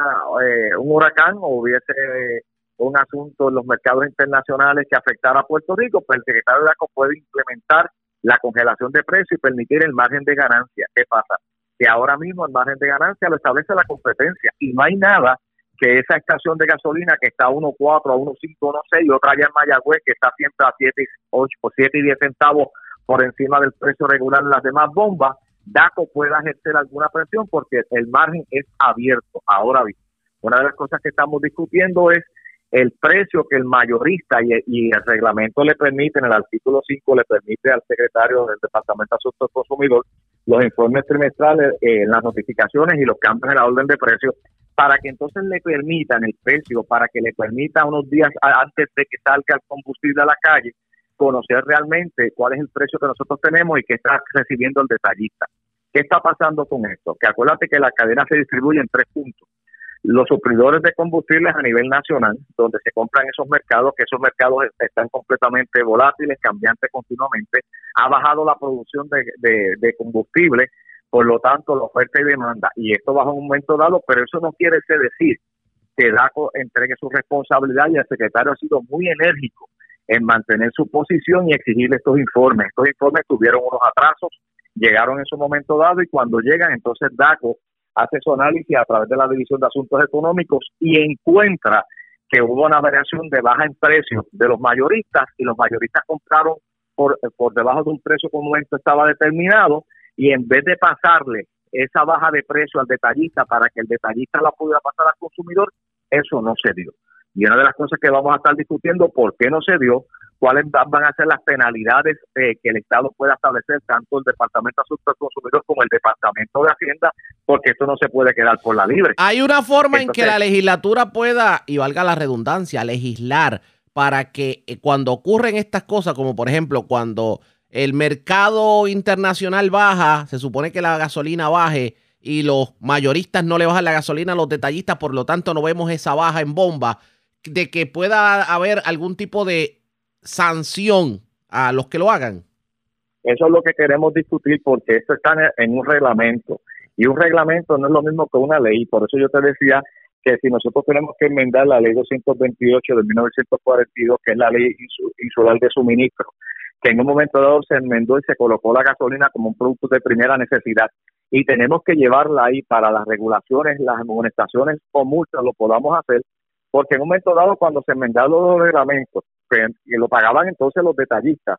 Cuando estaba la regulación de precios, eh, tú le dabas una multa de 25 dólares a una estación de gasolina por tener alta en precio del combustible, le dabas un- una de, de, de, de 100, una de 500 y una de 1000 y eso conllevaba un año. Y esto se había convertido entonces en un juego.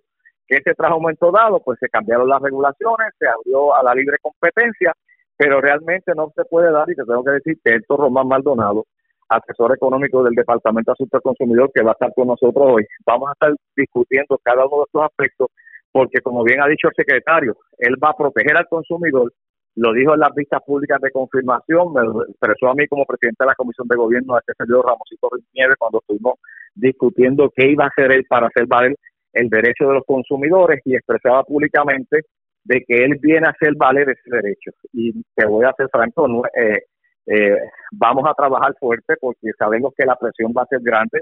Son cinco mayoristas, de los cuales debajo de ellos hay una cadena. Pero los detallistas lo han dicho públicamente. O sea, yo no puedo tomar acción y bajar el precio si el mayorista me vende un, producto a X precio. Y eso es lo que ha traído a consideración cómo nosotros vamos a estar discutiendo todo lo concerniente referente a lo que envuelve precisamente el asunto del precio del combustible. Eso fue lo que dijo el senador en cuanto a lo que tiene que ver con la gasolina, pero aprove- aprovechó para hablar sobre lo que ha sido el tema del día y es lo que tiene que ver con el ajuste de la deuda y el que parecería que por fin hay un acuerdo entre Cámara, Senado y Gobernación y también la Junta de Control Fiscal. La pregunta es, esto que se está aprobando en el día de hoy que mañana pudiera llegar a la firma del gobernador y que ya mismo llegará al escritorio de la juez Laura Taylor Swain, le garantiza a la Universidad de Puerto Rico los fondos para mantener abiertos los recintos de Utuado y Ponce. Esto fue lo que nos contestó, pero antes hacemos lo siguiente. Presentamos las condiciones del tiempo para hoy. Hoy lunes, se esperan aguaceros y tronadas, especialmente sobre el interior de Puerto Rico hacia el sur. Existe un riesgo elevado de inundaciones en estas áreas. El viento estará del este a noreste a 10 millas por hora o menos. El oleaje permanece relativamente tranquilo a través de las aguas, a 3 pies o menos. En las aguas del Caribe debe de estar a 2 pies o menos. El viento estará del este a sureste hacia el este-noreste de 5 a 10 nudos. Hay un riesgo bajo de corrientes marinas para todas las playas. Este fue el informe del tiempo. La red le informa. Señores, regresamos a la red Le Informa. Somos el noticiero estelar de la red informativa. Gracias por compartir con nosotros. Lo acordado por Cámara, Senado, el gobernador y la Junta de Control Fiscal garantiza los fondos que necesita la Universidad de Puerto Rico para mantener abierto el recinto de Utuado. Esto fue lo que contestó en entrevista el senador Ramoncito Ruiz. Bueno, yo te tengo que decir que cuando se le envió la, una comunicación al presidente de la Junta de Supervisión Fiscal, se hicieron dos cosas. Cuando se aprobó el, eh, el presupuesto de Puerto Rico, los puntos que nosotros hemos traído en el plan de ajuste a la deuda fueron los mismos puntos que se incluyeron en el presupuesto del país. Una cosa es el plan de ajuste a la deuda otra es el plan de ajuste, de, la- de ajuste fiscal. Y una de las cosas que estamos buscando que esto que se trajo cuando se aprobó el presupuesto del país, que fueron los 10 millones 112 mil, donde se trajo el dinero para la Universidad de Puerto Rico, los 500 millones, donde se trajo se trajeron adicional 163 millones para complementar el presupuesto de la Universidad de Puerto Rico, donde se trabajaron los 62 millones para sustituir el fondo de equiparación de los municipios, donde trabajamos en un momento dado una asignación de dinero para mantener eh, una aportación a los planes médicos de los empleados públicos y lo más importante, se trabajó que era cero recorte a las pensiones. Eso se esbozó en el proyecto de la Cámara 1003, que lo trabajó el Senado de Puerto Rico, incluyendo 10 puntos bien importantes a discusión.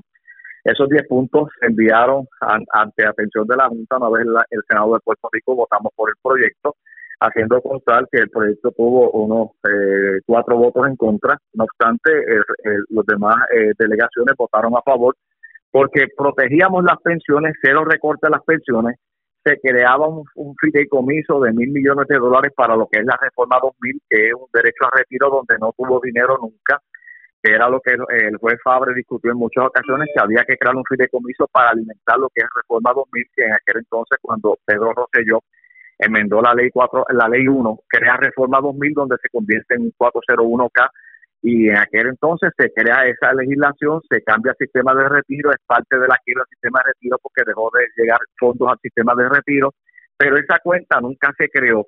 Y una de las cosas que envuelve el proyecto que nosotros hemos trabajado en el Senado de Puerto Rico es crear esa cuenta. ¿Qué pasa? El presidente de la Junta de Supervisión Fiscal envía una comunicación estableciendo, eh, eh, David Field, estableciendo de que ellos van a aceptar lo que está esbozado en el, el proyecto de la Cámara 1003 como se presentó en el Senado, pero que sea la juez Taylor Swain quien dé la determinación final. Esto por consiguiente, eh, la Cámara de Representantes no tomó el mismo día que nosotros vimos el proyecto de acción, dejó el espacio para que la Junta de Supervisión Fiscal lo evaluara, la Junta lo evaluó, tuvo unas determinaciones. Ayer se da la reunión con los presidentes de ambos cuerpos legislativos, con nuestro amigo presidente del Senado, José Luis Dalmao, con el presidente de la Cámara, eh, Rafael Tatito Hernández, el señor gobernador y su grupo asesor se sientan a discutirlo con la Junta y como el gobernador nosotros hemos dicho cero recorte a las pensiones, cero recorte a la Universidad de Puerto Rico, que aparezca el dinero para hacer el estudio de la reforma del Plan de Salud de Puerto Rico, que aparezca el dinero para los municipios, que son los 62 millones de dólares. Para hasta la fecha de hoy, la Junta lo aceptó, pero que quede claro, porque la Junta de Supervisión Fiscal estableció y dijo públicamente que ellos no habían llegado a ningún acuerdo, que era simplemente que se daba paso a, la, a las enmiendas que había hecho el Senado de Puerto Rico, que la Cámara las estará discutiendo en votación para que regrese el proyecto al Senado si se, no, si se nombra el comité de conferencia.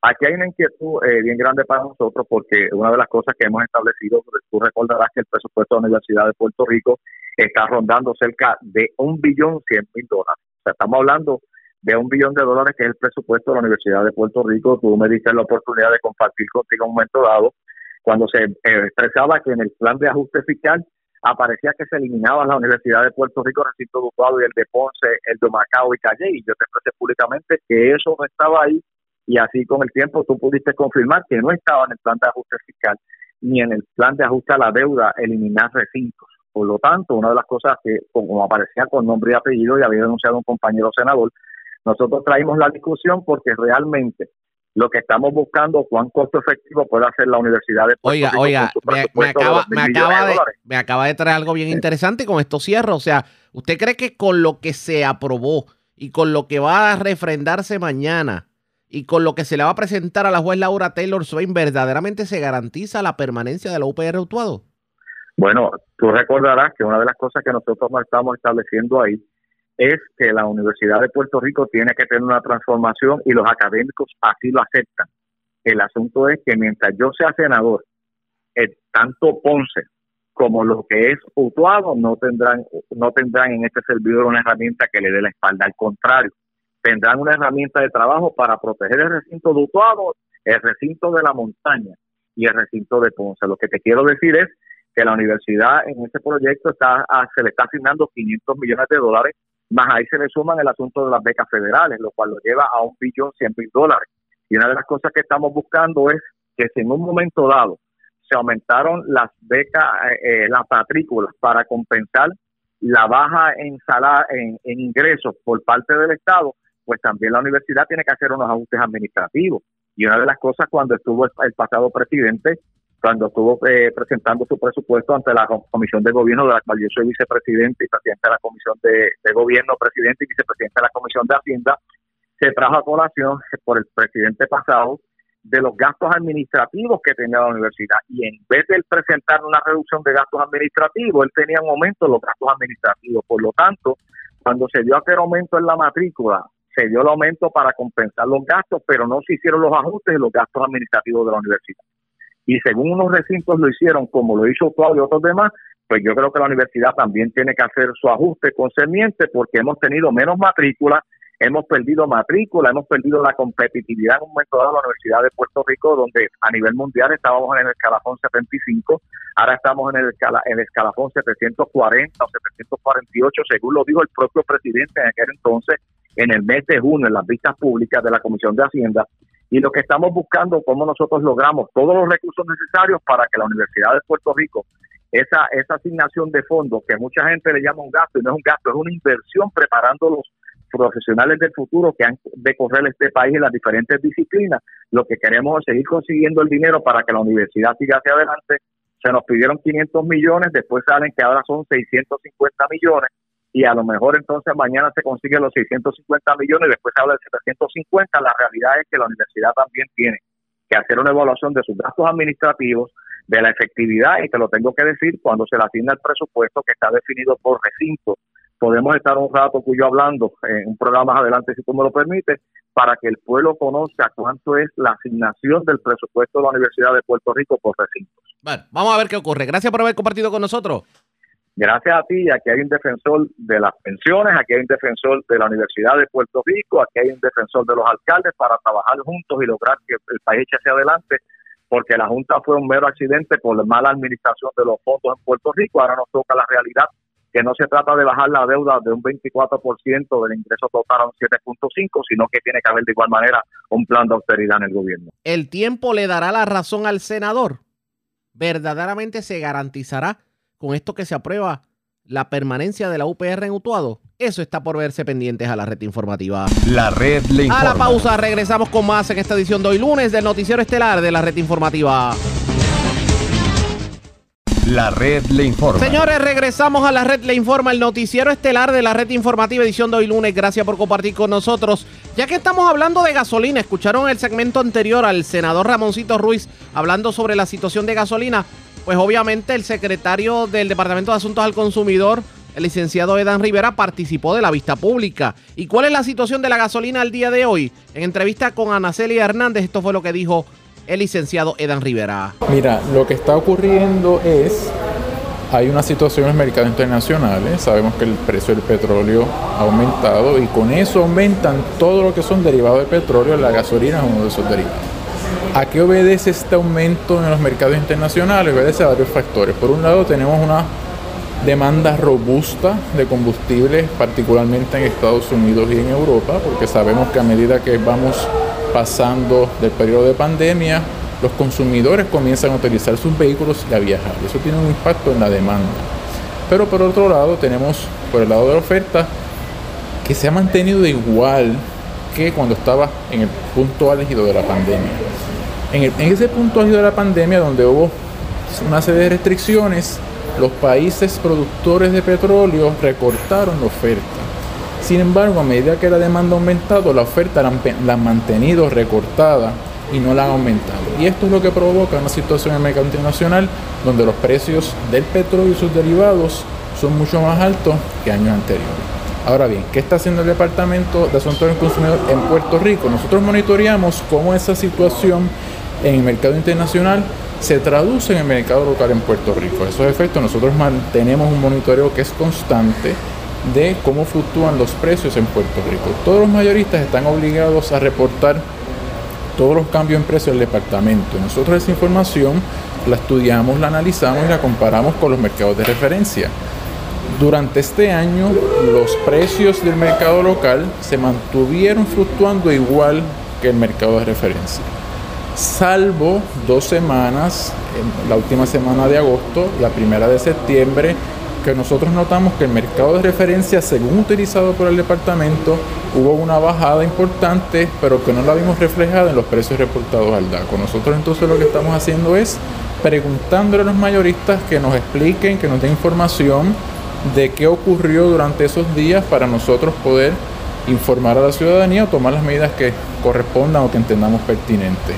Ellos tienen hasta hoy al mediodía para explicar la situación y que Los nosotros, mayoristas. los mayoristas, para explicar la situación y nosotros poder informar a la ciudadanía y tomar cualquier acción que corresponda, si alguna. Importante, esto es lo que estamos haciendo en el departamento, al menos en el último año, alegaciones que surjan de afuera o alegaciones que surjan de dentro de la agencia, como en este caso, nosotros la analizamos, la estudiamos, pedimos información y anunciamos al público cuáles son las medidas que hay que tomar, si es que hay que tomar alguna. Luego que los mayoristas le contesten. Claro, porque tenemos que, una vez nos, nos contesten, pues nosotros tenemos que analizar la información, estudiarla, contrastarla con la información que nosotros ya tenemos y verificar que todo esté en orden. Esto es un proceso realmente rutinario, es lo que el departamento hace constantemente. No hay nada nuevo en el sentido de que no estamos haciendo nada que no, no se haya hecho antes. DACO mantiene un monitoreo robusto de la gasolina que data desde 1993 y ese monitoreo funciona porque le da transparencia sobre todo en todos los niveles de la cadena de distribución de gasolina, tanto regular como premium y diésel también. Y ese monitoreo nos ha permitido informar a los consumidores de la situación y también como parte de ese monitoreo anunciar cuáles son las estaciones de gasolina que la tienen más barata para que puedan de esa forma alentar la competencia en ese sector de mantener los precios en unos niveles moderados. Y si los mayoristas dicen que no pueden hacer nada, que tienen que hacer esos precios así, usted no puede hacer nada. Siempre, el departamento siempre tiene herramientas para defender al consumidor, ¿no? Y el poder investigativo es una de esas herramientas poderosas que nosotros tenemos a nuestra disposición y que la, siempre la utilizamos. Y este caso no va a ser la excepción. Eso fue lo que dijo el secretario sobre precisamente la situación de la gasolina. Hay que ver cómo el gobierno le va a poner el cascabel al gato en cuanto a fiscalización se refiere y si verdaderamente tiene las herramientas en ley para hacerlo. Así que mañana, en la edición de martes del Noticiero Estelar de la Red Informativa, daremos más información sobre cuál fue el desenlace de la vista pública. Vamos a más noticias del ámbito policíaco a esta hora de la tarde y voy precisamente a la zona metropolitana porque Vivas de milagro se encuentran dos damas que fueron tiroteadas. Esto ocurrió cercano a la salida de la autopista hacia la zona de Toabaja. También se llevaron un vehículo de Santa Juanita en Bayamón con 3 mil dólares en su interior y se erradicaron cargos criminales contra un hombre que aparentemente borracho eh, alardeó con una pistola en una estación de gasolina. Wanda Santana, oficial de prensa de la policía en Bayamón, con detalles. Saludos, buenas tardes. Buenas tardes para usted y para todos. Información tenemos. Dos personas resultaron heridas de bala en hechos ocurridos a las 11.50 de la noche de ayer cerca de la salida del Expreso 22 hacia Candelaria en Tuabaja. De acuerdo a la información, alegó Fabio Alba que mientras transitaba por el mencionado lugar en compañía de varias pasajeras en su vehículo Toyota Tacoma color gris del año 2018, alguien le realizó múltiples detonaciones. En estos hechos resultaron heridas de bala en el área de la espalda Nixa Concepción de 60 años y Marieles Rodríguez de 22 años con herida en el área de la cabeza. Ambas pasajeras fueron transportadas en el vehículo Toyota Tacoma hasta el Hospital Bayamón Health Center, siendo atendidas por el doctor Luis Vargas, quien refirió al centro médico en Río Piedra en condición estable. Al momento se desconoce el móvil de los hechos, los cuales se encuentran bajo investigación. Por otra parte, un hurto de auto fue reportado a las 2 y 10 de la madrugada, ocurrido en la calle Elba, intersección con la avenida Santa Juanita en Bayamón, donde alegó Joenny Cepeda que alguien le hurtó el vehículo Mazda B 2300 color gris del año 2005, el cual contenía documentos personales y tres mil dólares en efectivo. Por último, en horas de la noche, en el Tribunal de Bayamón le fueron radicados cargos criminales a Jesús Díaz Rivera, de 37 años, residente de Bayamón, por violación a la ley de armas, al tener posesión y portación de un arma de fuego sin licencia, por hechos ocurridos en un puesto de gasolina que ubica en la carretera 164 en Rexville, Bayamón. Luego de que una llamada anónima alertara a las autoridades sobre la presencia de un individuo, el cual fue identificado como Díaz Rivera, bajo los efectos de bebidas embriagantes y portando un arma de fuego. A Díaz Rivera se le ocupó un vehículo Mitsubishi Lancer, una pistola Sig Sauer, 1.580 dólares en efectivo y sustancias controladas. El agente Félix Figueroa, escrito al precinto Bayamón Oeste, consultó el caso con el fiscal Peter Cordero, el cual ordenó radicar los cargos. Fue llevado ante la juez Gloria de Jesús, quien luego de escuchar la prueba encontró causa señalando una fianza de 25 mil dólares, la cual prestó quedando en libertad hasta la vista preliminar pautada para el 28 de octubre. Sería todo. Buenas tardes. Y buenas tardes para usted también. Gracias, era Wanda Santana, oficial de prensa de la policía en Bayamón, de la zona metropolitana. Vamos al norte de Puerto Rico porque delincuentes se llevaron cientos de dólares en efectivo y una caja fuerte de una estación de gasolina en Camuy. Y la información la tiene Elma Alvarado, oficial de prensa de la policía en Arecibo. Saludos, buenas tardes. Sí, buenas tardes. Ocurrió un escalamiento en horas de la madrugada en el garaje total ubicado en la carretera 119 del sector La Alcantarilla, eh, en el barrio Puente, en el pueblo de Camuy. Según informó la empleada que alguien cortó los candados de la puerta corrediza de la parte frontal y el candado de la puerta de metal del cajero, logrando acceso donde se apropiaron de, de 423 dólares en efectivo y en adición de una caja fuerte se apropiaron de dinero en efectivo y el cual se desconoce la cantidad.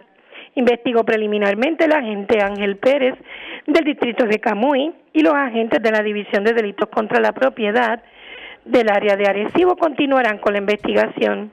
Exhortamos a la ciudadanía a comunicarse de manera confidencial si conoce de la comisión de algún delito al 787-343-2020. Eso es todo lo que tenemos por el momento. Que tengan todos buenas tardes. Gracias, era Elma Alvarado, oficial de prensa de la policía en Arecibo, de la zona norte. Vamos a la central nuevamente, porque con laceraciones resultó una menor que fue arrollada aparentemente por un agente de la policía. Un hecho ocurrido cerca a la escuela elemental y al cuartel de la policía en Orocovis. Widalis Rivera Luna, oficial de prensa de la policía en Bonito con detalles. Saludos, buenas tardes. Saludos, buenas tardes.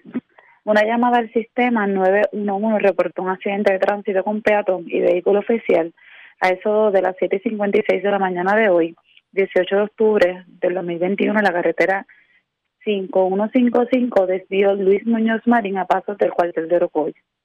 Según la investigación del teniente Alex Ortiz, director del distrito de Orocovis, alega el conductor, el agente Meléndez del negociador de la policía adscrito al área de Bonito, quien conducía el vehículo oficial, un Ford Escape color blanco, en la mencionada vía, el cual se encontraba saliendo en la calle Hospital Final hacia el desvío para girar a la izquierda y el proseguir la marcha le afectó la visibilidad por los rayos del sol que son muy potentes en ese lugar en las mañanas y le imposibilitó el que viera con claridad a la menor de 14 años, quien alega que se encontraba fuera del área peatonal para cruzar por la mencionada vía, la cual no visibilizó la patrulla por los efectos del rayo del sol, siendo esta impactada, cayendo al pavimento y resultando con laceraciones en el tobillo izquierdo. La menor fue llevada al CM de Orocovis para ser atendida por el médico de turno. Su condición fue descrita como estable de personal agente Torres de la División de Servicios Técnicos, quien fotografió, y el teniente Alex Ortiz continuará con la investigación correspondiente. Este caso es citado posteriormente.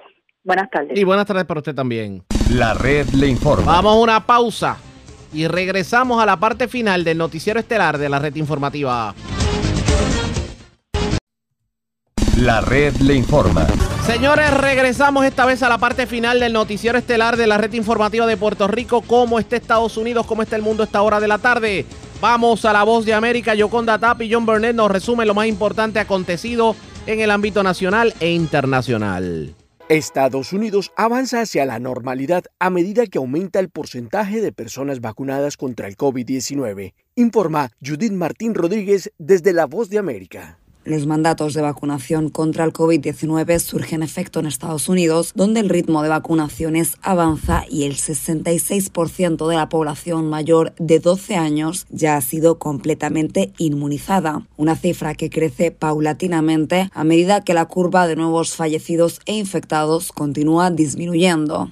A pesar de que el número de casos se mantiene elevado con un promedio de 85.000 nuevas infecciones diarias, ha disminuido en más de 8.000 con respecto a la semana anterior y del mismo modo los decesos han decrecido en un promedio de más de 200 por día desde inicios de octubre. En este contexto, el gobierno estadounidense toma pasos hacia la normalidad prepandémica y, según anunció la Casa Blanca el 8 de noviembre, entrará en vigor la nueva política de viajes que permitirá a los ciudadanos extranjeros visitar Estados Unidos siempre y cuando muestren prueba de estar completamente inmunizados contra el COVID-19. Noticia que fue acogida con gran alegría y es que por fin podrán reencontrarse familiares y amigos que han tenido la entrada vetada en Estados Unidos desde marzo de 2020 cuando la pandemia del COVID-19 irrumpió con fuerza en el país norteamericano. A pesar de estos destellos de normalidad, las autoridades sanitarias temen un futuro repunte de casos y muertes por COVID-19 y es que se estima que todavía más de 50 millones de ciudadanos se mantienen escépticos a recibir el antídoto, lo que genera inquietud y temor entre los expertos. Judith Martín Rodríguez,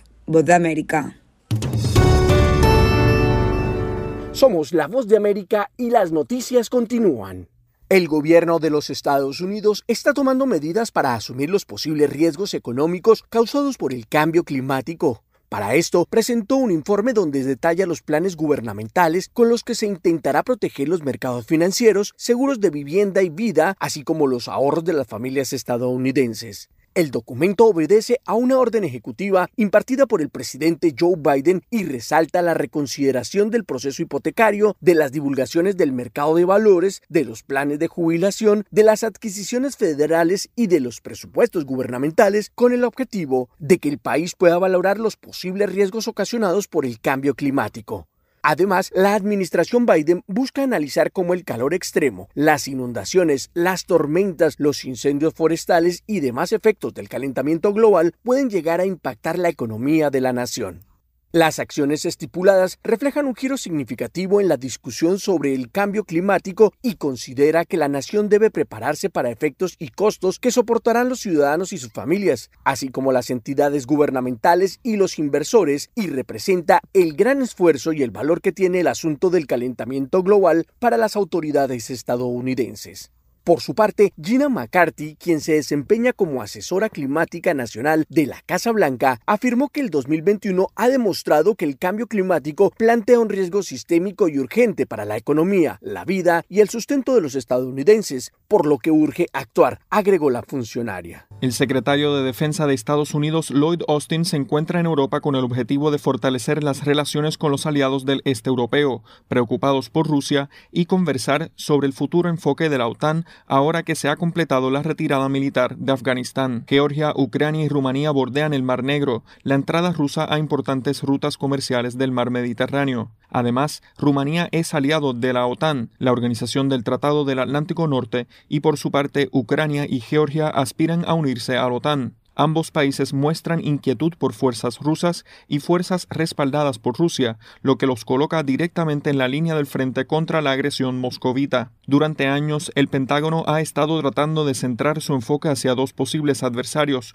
Rusia y China, y en esta línea Bradley Bowman, de la Fundación para la Defensa de las Democracias, aseguró que Estados Unidos debe tener los aliados militares y las capacidades en el lugar en caso de que ambas naciones intentaran iniciar un conflicto armado. China y Rusia están más alineados que desde la década de 1950. Por lo tanto, no es inconcebible que Estados Unidos y nuestros socios y aliados puedan enfrentar la agresión simultánea. El papel de liderazgo de Estados Unidos ha sido criticado luego de la forma en que terminó la guerra en Afganistán. Los talibanes, enemigos de las tropas afganas e internacionales durante dos décadas, están de vuelta en el poder y se han perdido varios logros de la sociedad por los que se luchó con durante décadas. La reapertura total de las fronteras de Estados Unidos a los extranjeros vacunados será el 8 de noviembre, mientras la Casa Blanca indica que implementará otra vez la política fronteriza conocida como Quédate en México. Jacopo Lucy tiene los detalles. Los viajeros internacionales completamente vacunados contra el coronavirus con vacunas aprobadas por la FDA, a quienes se le ha prohibido ingresar a Estados Unidos durante la pandemia desde numerosos países, podrán finalmente ingresar al país desde el 8 de noviembre, según la Casa Blanca. Es el fin de las restricciones que impedían a tantas personas visitar el territorio estadounidense. Este anuncio y la fecha se aplican tanto a los viajes aéreos internacionales como a los terrestres. Esta política estricta y coherente obedece a preocupaciones de salud pública. Los no vacunados, en su casi totalidad, no podrán entrar. La medida relajaría un mosaico de prohibiciones que habían comenzado a causar furor en el extranjero, reemplazándolas con requisitos más uniformes para los pasajeros de vuelos internacionales.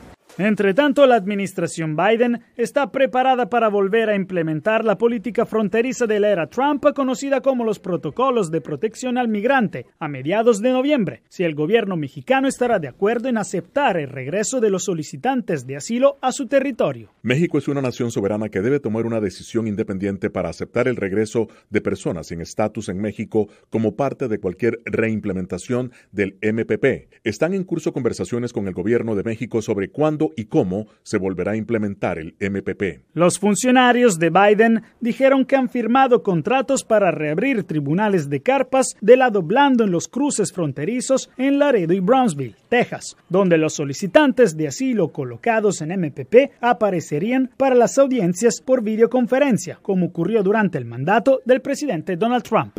Desde Washington, Jacopo Luzzi, Voz de América.